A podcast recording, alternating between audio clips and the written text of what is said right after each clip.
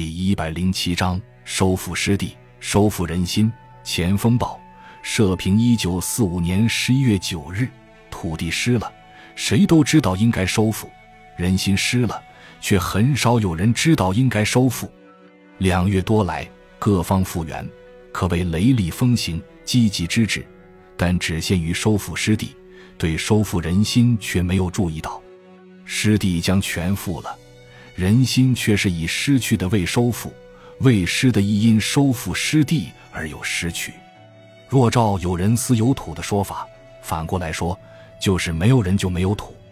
我们现在虽收复失地，但没收复了人心，失去了人心。那么我们忙了一气，究竟得回来的是什么？这一笔账是应该重算一算，哪轻哪重，孰的孰失，算清楚了，当知有所抉择。有许多沦陷区的同胞，是一开战就做了亡国奴，地狱生活已苦熬了八年。亡国奴这三个字，大家只用想一想，就会知道其生活是如何的苦，而又为暴虐残酷的日本浪人所统治，又在伪军游击队的骚扰下，其苦痛是不能想象的。苦熬了八年，度日如年的熬到胜利来临。望眼欲穿的盼到国旗重建，重建旌旗，他们是如何的欣慰，如何的热望。好容易盼到胜利，好容易重建国旗，假如还是战前原样，军无纪律，政治贪污，人无进步，已够使他们失望了。躺在病死而不可得，那他们又将是如何的绝望啊！不幸的很，我们看看收复区的情况。八年血战，这血的洗礼，并没有洗去自私贪污、不廉不义的污点，且随时间的悠久而已增其程度的高深，更甚于战前。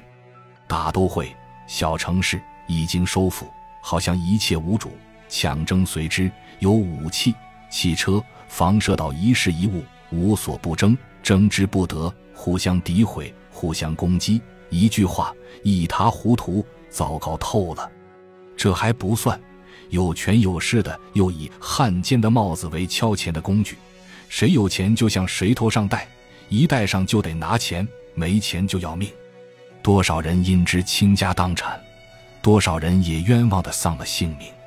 为维持法纪尊严，为维持民族气节而承办汉奸，谁说不是千该万该？然而这也成了不长进人们的发财的借口。在此，伪币固该取缔，但需兼顾收复区的民生问题。他们的生命依托，他们的生命线就是伪币。他们也明知伪币不应使用，可是又无法不使用。敌伪把他们的物资抢去，他们所落的就是伪币。国军到了，天日重建，高兴未了。他们仅有的一点财产，却因一道命令而不知一文了。伪币与法币的折合率是二百与一支笔，这比值未定之前，他们所有的生命被进来的满载着钞票的同胞一转手间都吸取去了。胜利宣布，后方的商人们因物价暴跌，有前门放炮，后门上吊之谣；而收复区的同胞却是刚刚放了欢迎炮，就又上了穷困调。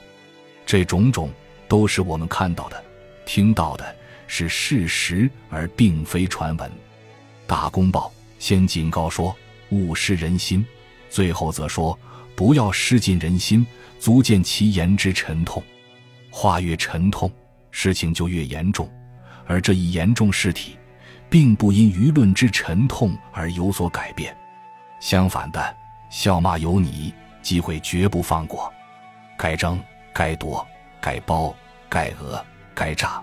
该怎办就怎办，一切照样，或加甚为。收复失地之日，也许就是人心失尽之时。人都以为内战是一严重问题，我们以为这一问题其严重性并不在内战问题之下。所有人都重视收复失地，我们则以为应同时注意收复人心。如何收复人心呢？很简单，有权有势的人们。先把自己的良心收回来，对以上所说的种种反其道而行，不苛不扰思可以。感谢您的收听，本集已经播讲完毕。喜欢请订阅专辑，关注主播主页，更多精彩内容等着你。